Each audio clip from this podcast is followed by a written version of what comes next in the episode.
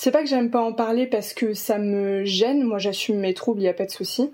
C'est simplement que j'ai toujours peur de d'attirer un peu la pitié quoi. J'ai pas envie que les gens euh, se disent ah bah elle en parle parce qu'elle veut euh, attirer l'attention sur elle ou, ou qu'on la traite différemment. Moi je demande pas du tout je demande pas du tout à être traitée différemment, bien au contraire, j'aimerais être bah comme tout le monde quoi.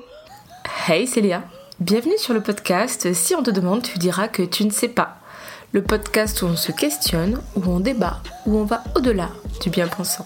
Et aujourd'hui, on accueille Clémentine, 28 ans, qui va nous parler de troubles psychologiques qui sont donc des handicaps invisibles qui perturbent son humeur, sa concentration et tout simplement son quotidien. Aujourd'hui, Clémentine va nous partager son histoire, nous expliquer ses différentes pathologies et surtout nous montrer la partie immergée de l'iceberg. Qu'est-ce que réellement vivre avec des troubles psychologiques? Euh, du coup, je vais faire dans l'ordre chronologique où on me les a euh, diagnostiqués. Il y a eu d'abord les troubles du comportement alimentaire. Ça alterne entre boulimie, hyperphagie. Donc boulimie, je mange beaucoup de manière compulsive et puis après, soit je fais beaucoup de sport pour compenser, soit euh, je vomis. Hyperphagie, il n'y a pas cette méthode de compensation, donc c'est vraiment juste me nourrir de manière compulsive. Et ça alterne aussi avec des périodes d'anorexie, donc des moments où vraiment je ne veux pas m'alimenter ou alors très très peu. Je fais attention à tout ce que je mange, je fais beaucoup de sport. Le nombre de calories me fait peur, le fait de prendre du poids ou même de stagner au poids où je suis me fait peur. Faisais de la danse tahitienne, j'ai arrêté parce que bah forcément c'est quelque chose où tu dois bah, être assez à l'aise avec ton corps vu que bah tu danses en paréo et en petit haut, tu vois, surtout euh, lors des spectacles. Du coup je me sentais plus du tout à l'aise, je m'en suis un petit peu lassée donc pour l'instant j'ai arrêté, donc je vais à la salle de sport en attendant. Donc ça, non seulement ça me permet de déculpabiliser euh, et de me défouler. J'aurais jamais cru dire ça un jour, mais ça me fait énormément de bien de faire du sport. Petit point TCA juste ici, mais j'ai déjà fait une vidéo sur le sujet, donc sur YouTube, qui se nomme J'ai peur de grossir, et j'ai aussi carrément fait une playlist dédiée à ce sujet. Ensuite, euh, au cours d'une de mes hospitalisations, parce que j'ai été hospitalisée euh, à ma demande les trois fois, en analysant un petit peu euh, mes antécédents, que ce soit au niveau familial ou de mes comportements à moi, on m'a diagnostiqué un trouble bipolaire donc ça, ça joue au niveau de mon humeur, c'est-à-dire que je vais alterner entre des phases de dépression assez profondes. Donc, euh, bon, dépression, je pense que beaucoup de gens connaissent. Grosse dévalorisation, euh, plus envie de rien faire, on coupe les points avec les gens, euh, on dort beaucoup. J'alterne aussi avec des phases qu'on appelle maniaques, c'est-à-dire des phases où je dors très peu sans être fatiguée, je suis euh, assez euphorique, je me lance dans des gros projets qui sont parfois inatteignables en me disant mais si ça passe, je vais y arriver. Des prises de risques, euh, bah voilà, c'est encore des symptômes qui sont difficiles à accepter, mais comme des relations sexuelles euh, non protégées avec bah, des gens avec qui on devrait pas avoir des relations sexuelles. Inhibition totale, c'est-à-dire que euh, je, deviens très très sociable, euh, puis des choses comme euh, je traverse la rue au feu rouge, mais t'inquiète, ça passe, il va m'arriver. C'est un peu comme si t'étais bourré, quoi. Un petit peu. mais en moins fun. Après, sur le coup, c'est vrai qu'on se sent très très bien.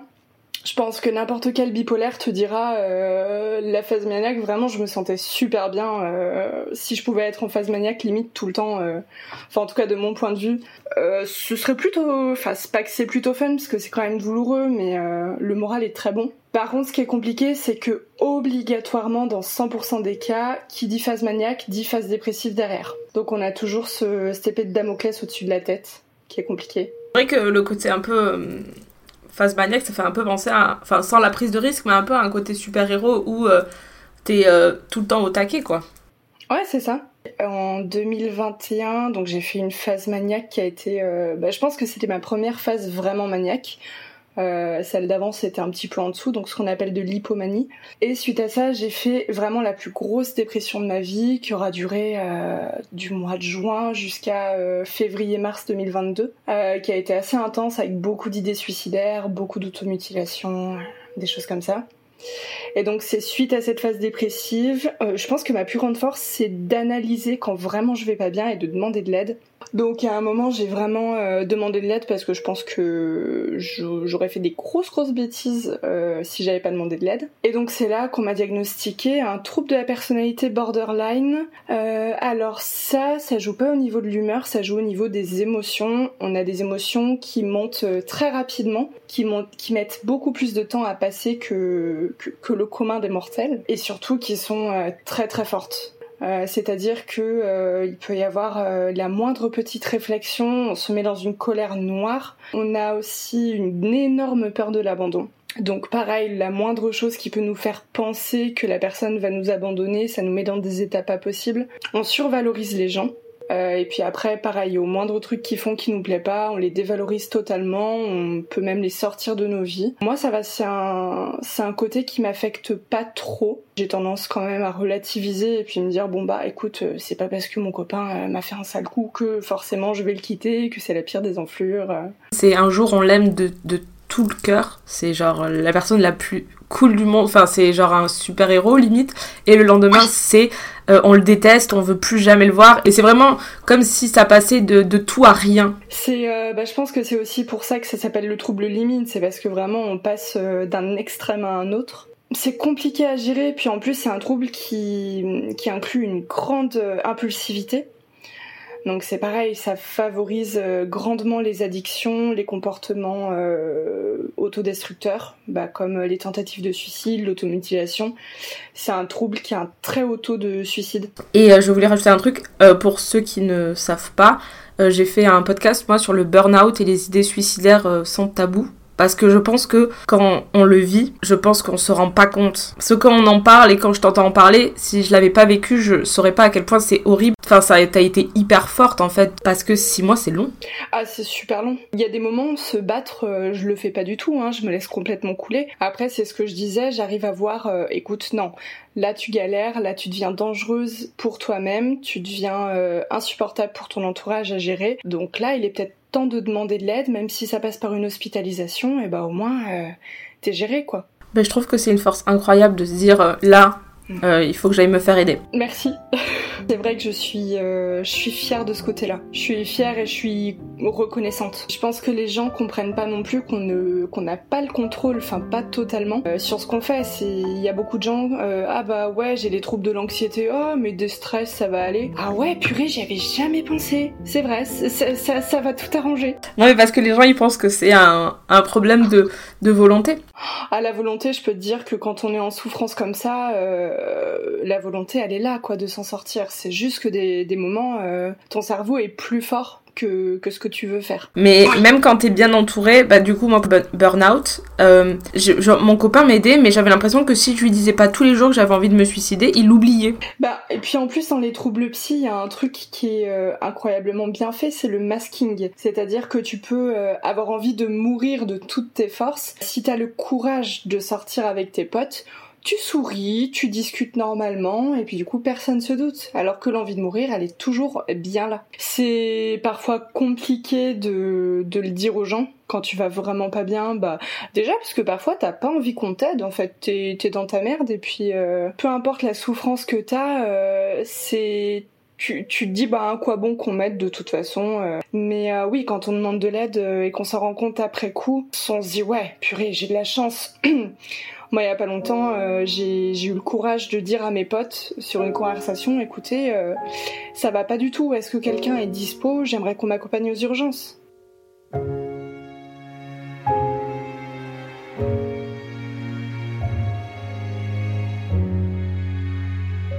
Le truc, c'est que comme ma mère était atteinte de troubles psy aussi, euh, forcément, c'est la réalité est un peu dure, mais quand t'as des troubles psy, forcément tu fais souffrir ton entourage à moindre mesure, mais ton entourage euh, déjà est inquiet pour toi. S'il a géré tes troubles, bah c'est forcément difficile. Après, ça veut pas dire que tu vas être un gros boulet, que la famille va te rejeter, ne va plus t'aimer, hein, mais euh, ils ont à gérer. Donc moi, j'étais un peu inquiète de, de leur faire peur c'est d'ailleurs ce qui s'est passé au début, mais après ça se passe très bien maintenant. Ils, m'acceptent tout à fait, ils prennent de mes nouvelles, ils sont là pour moi quand j'ai besoin, et puis euh, Globalement, ça s'est bien passé. Du côté de la mère de mon copain, ça s'est très bien passé. La première chose, bah à l'époque, j'avais que le diagnostic de la bipolarité. Du coup, quand mon copain lui a dit, bah écoute, euh, Clémentine est bipolaire, elle l'a regardé en mode, bah, mm, on s'en fout, quoi. Enfin, peu importe. Du côté de son père, ça s'est un peu plus mal passé. Il a cherché à savoir exactement euh, comment ça se passait, bon, ce qui est tout à fait normal. Par contre, il m'a bien prévenu, écoute, euh, ta maladie, elle excuse rien, tu feras pas de mal à mon fils. Euh, en gros, t'as intérêt de faire attention à ce que tu fais, quoi. Mais bon, après aujourd'hui, ça se passe très bien, on s'entend super bien, donc je pense que la pilule est bien passée au final. Et du coup, à ton copain, tu lui as annoncé comment? Au départ, j'avais beaucoup d'appréhension à lui en parler. Euh, je pensais que de toute façon, il voudrait pas de moi euh, vu que j'ai des troubles. Donc j'ai tout balancé sur le tapis dès qu'on s'est rencontrés en me disant bah de toute façon autant lui, dire les choses tout de suite, il va fuir et puis le problème sera réglé. Ça ne s'est pas du tout passé comme ça. Euh, il m'a dit écoute ton handicap je m'en bats les steaks. Euh, ça change pas qui tu es, donc euh, moi, peu importe. Enfin, au quotidien aujourd'hui, ça va, je suis totalement stabilisée. Il y a quand même des moments où je suis pas très bien. Je pense qu'on en reparlera un peu euh, par rapport aux symptômes tout à l'heure. Donc forcément, ça doit l'inquiéter, ça doit le, bah, le, rendre triste hein, quand je l'appelle en disant écoute, tu ne t'inquiètes pas, mais quand tu sors du boulot, tu viens me récupérer aux urgences. je pense que c'est un peu dur pour lui. En fait, le souci, c'est qu'il y a pas mal de symptômes euh, qui sont un peu compliqués à assumer par rapport aux gens parce que c'est des symptômes que les gens ne comprennent pas. Je parle, bah voilà, ça va être des sujets un peu difficiles, mais que ce soit au niveau euh, des addictions, euh, ou de la scarification, c'est que je, pense que c'est ça qui pose le plus problème. Par rapport à mes amis, j'ai tâté un peu le terrain, ils m'ont dit que ça les dérangeait pas du tout, que forcément ça les attristait un peu de voir ça, mais que par exemple sortir avec moi euh, alors que j'ai mes cicatrices qui sont visibles, ils s'en fichent. Par contre, au niveau des inconnus, euh, quand je vais à la plage, maintenant je les assume, de toute façon elles sont là, je vais pas me priver d'aller à la plage pour ça, mais c'est vrai que les gens me regardent très très mal et je les vois discuter. Donc c'est toujours un peu... Euh, ça fait un peu mal quand même. Euh, même moi qui, bah, qui suis la première concernée, je me dis mais Clémentine, t'as 28 ans, ça c'est quelque chose qu'on fait quand on est ado, comment tu peux faire encore ça? Sauf que c'est considéré comme une addiction euh, bah, comme une autre. Donc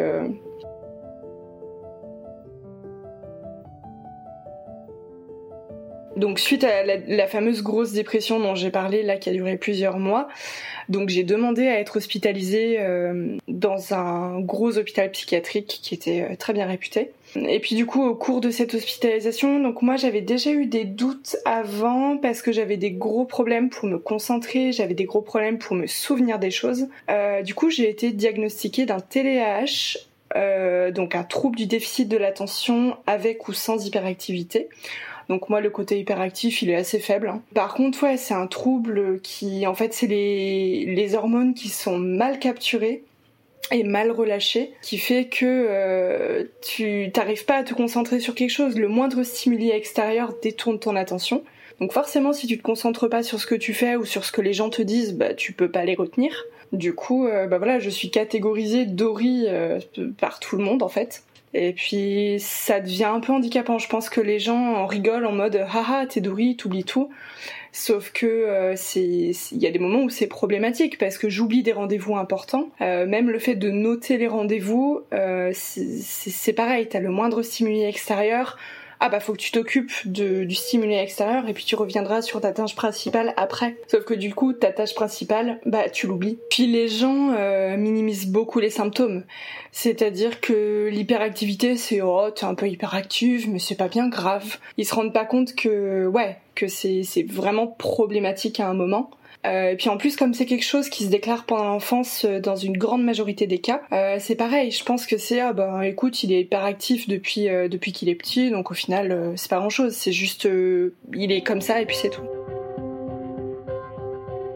En fait, j'ai beaucoup de mal à garder un emploi aussi bah déjà lié aux symptômes du trouble borderline parce que je fais des dépressions donc j'ai plus de motivation. Euh, parce que j'ai du mal à me concentrer à me souvenir des choses. Du coup je bah, j'oublie je fais mal des choses je pose problème du coup euh, dans l'entreprise. Et puis euh, je pense que ce qui m'a le plus marqué là où j'ai découvert que vraiment j'avais un souci de concentration c'est mon dernier emploi, donc qui remonte à il y a deux ans quand même. Vraiment, dès qu'il y avait un stimuli extérieur ou dès que j'avais passé trop de temps sur une tâche, euh, je, je pouvais plus. Mon cerveau bloquait totalement, je dissociais et puis euh, bah, il pouvait se passer quelques heures et puis ah ouais mais ça fait pas dix minutes que j'ai arrêté de travailler.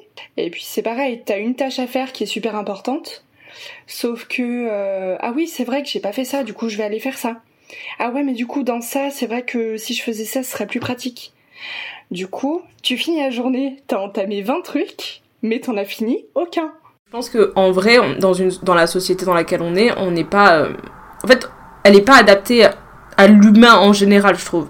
Parce que le fait de nous euh, euh, faire ce genre de métro boulot dodo ou, ou de faire des trucs même quand t'es au, en école, hein, quand t'es petit, etc., t'as des journées, elles sont hyper chargées.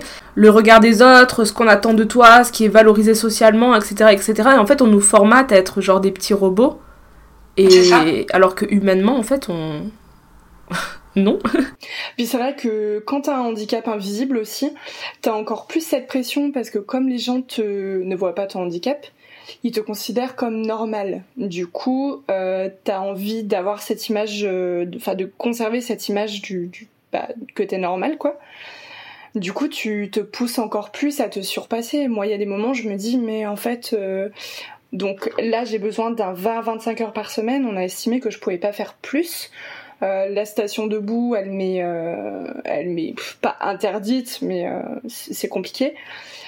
Bah, je me dis, écoute, tant pis, tu vas prendre le premier boulot qui passe, tu vas faire un 35 heures, tu vas être comme tout le monde, tu vas gagner des sous comme tout le monde parce que c'est pas acceptable de, bah, de vivre d'aide et puis de, de pas gagner. C'est, c'est compliqué, ça culpabilise un petit peu. Et puis aussi, les employeurs, je l'ai appris très récemment, sont pas si réceptifs que ça au handicap. Euh, c'est-à-dire qu'on m'a souvent dit oui, oui, t'inquiète pas, les entreprises ont un quota de, personnes handicapées à respecter. Du coup, euh, hésite pas à le dire, ça va, faciliter ton, ton embauche. Et puis hier, j'ai voulu postuler dans un supermarché. Euh, j'ai dit que voilà, il fallait que je reste assise en caisse, qu'il fallait faire un 20-25 heures la meuf m'a dit, bon avec d'autres termes, hein, mais m'a clairement dit, écoute, euh, non non, on va pas se faire chier à, embaucher une personne qui a besoin d'aménagement parce qu'on a déjà notre quota d'handicapés et puis on va pas se faire chier à en prendre plus. Donc écoute, euh, on verra. Là, je, ouais, j'ai très très, bah c'est une envie de travailler et puis un besoin parce que je m'ennuie. Je fais rien de mes journées. Euh, je culpabilise d'être euh, de vivre sur le dos de mon copain quoi. Enfin ouais j'ai oui et puis j'ai envie d'être comme tout le monde en fait. C'est souvent ce que je me dis pourquoi je suis pas juste comme tout le monde? Ils doivent penser que quand on est chez nous le handicap disparaît totalement qu'on est Netflix and chill euh, toute la journée que du coup c'est parce qu'on mange des glaces toute la journée qu'on devient gros. Tout ça parce que on a volé les sous de l'État. C'est ça après voilà, j'en fais beaucoup d'humour, mais parce qu'à un moment aussi, quels que soient les troubles, quels que soient les traumatismes, moi je pars du principe que si t'en rigoles pas, euh, t'es foutu quoi.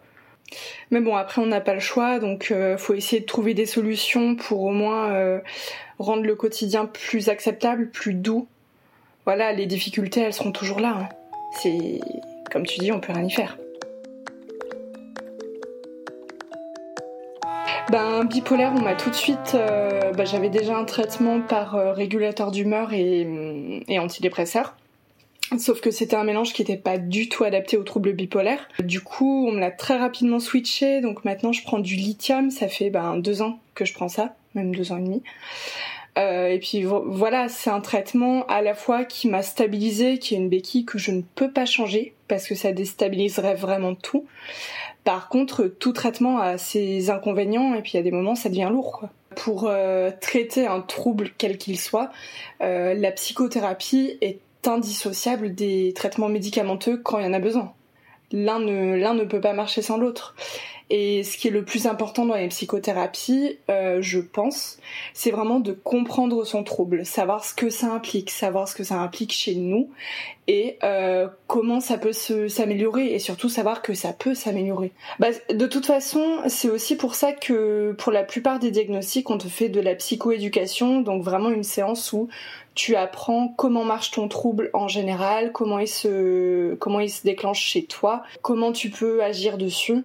Et ça, vraiment, quand tu comprends ton trouble, tu peux savoir vraiment euh, bah déjà savoir ce qui t'attend, t'y préparer, et puis effectivement savoir euh, bah, quelle personne solliciter quand ça va pas, quelle euh, il y a des fois bah voilà, tu as un traitement à prendre assez fort le temps que ton cerveau se calme, tu voilà, tu sais bah voilà, là j'ai besoin de ce traitement, ça va me calmer, ça va aller. Par rapport aux symptômes des enfin aux symptômes, aux effets secondaires des traitements, euh, je pense pareil qu'il y a beaucoup de choses qui sont minimisées par l'entourage ou qui sont pas comprises par l'entourage. Notamment, alors je pense forcément à la prise de poids. Euh, j'ai pris, depuis que je prends le traitement, j'ai pris une vingtaine de kilos. Depuis deux ans, donc c'est en plus voilà quand t'as des troubles alimentaires c'est d'autant plus compliqué à accepter. Euh, donc forcément voilà, euh, je pense que c'est pas une surprise. Les gens quand il y a prise de poids, ils pensent que c'est de la flemme, que c'est euh, voilà, qu'on est trop gourmand entre guillemets pour être gentil.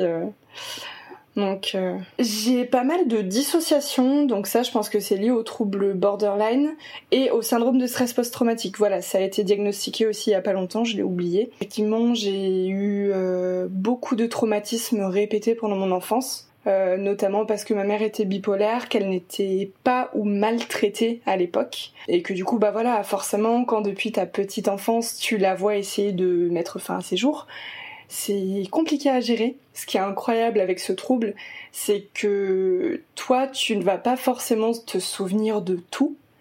Par contre, ton cerveau, le moindre bruit, la moindre odeur, la moindre sensation physique, il s'en souvient. Et ça peut redéclencher euh, des flashbacks, des crises d'angoisse. Du coup, moi, mon cerveau, il a un, moyen pour se protéger, c'est qu'il il s'éteint, j'ai envie de dire, c'est-à-dire que il est tellement concentré à gérer euh, le, souvenir, enfin le flashback ou l'anxiété, que le reste de mon corps euh, est totalement éteint quoi. Je, ne bouge plus je me j'arrive plus à me concentrer ni à comprendre ce que les gens disent autour. Euh, autant des fois ça dure euh, moins d'une minute autant une fois j'ai eu un gros comment dire un gros stimuli négatif euh, et je suis restée en pleine rue pendant 20 minutes tout ce qui est dépersonnalisation et déréalisation, donc ça fait partie des troubles dissociatifs. Euh, parce qu'effectivement c'est une partie de ta conscience qui se détache de la réalité. Euh, dans mon cas, quand j'ai des épisodes comme ça, j'ai beaucoup de mal à savoir si c'est de la déréalisation ou de la dépersonnalisation. Je pense qu'il y a des fois où c'est vraiment les deux en même temps. Là, alors la différence entre les deux, c'est que pour la dépersonnalisation, euh, tu vas avoir une conscience de ton corps qui est altérée. Tu vas pouvoir euh, avoir l'impression de flotter, l'impression de ne pas être vraiment là, euh, l'impression de, alors c'est très bizarre, mais que que tes membres sont déformés, enfin trop gros ou trop petits par rapport à ce qu'ils sont d'habitude.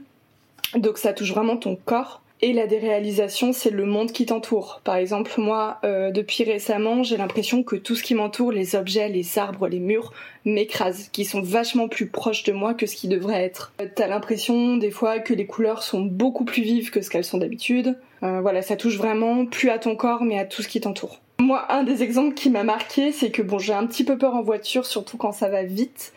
Et euh, une fois, on était en voiture avec mon copain et vraiment, je n'arrivais plus à me dire qu'on était sur la route. J'avais l'impression qu'on était dans un jeu de voiture. Mais vraiment très très fort. De toute façon, euh, c'est ce que m'avait expliqué un des psychiatres qui m'a suivi, c'est que pour lui, la déréalisation des personnalisations, c'est un des symptômes les plus aigus de, l'anxiété. Bah, c'est vrai que la vision qu'a la société, les injonctions qu'elle euh, te donne, euh, les gens qui te jugent, qui te regardent mal, c'est douloureux, ils sont là, mais après tu vis pour toi. C'est comme je disais, voilà, j'ai des marques de scarification, c'est pas beau, euh, les gens me jugent, mais je vais pas m'empêcher de vivre parce qu'elles sont là. De voilà, de ton côté, c'est pareil. Ne t'empêche pas de vivre parce que tu as peur d'être jugé par les gens. Sois toi-même et puis toi, tu sais ce que tu vaux. Et c'est sur ça que se termine ce podcast. Si jamais tu as une histoire, des choses à nous partager, n'hésite pas à m'envoyer un message sur Instagram, Léa Chou avec deux E. Et maintenant, si on te demande, tu pourras dire que tu sais.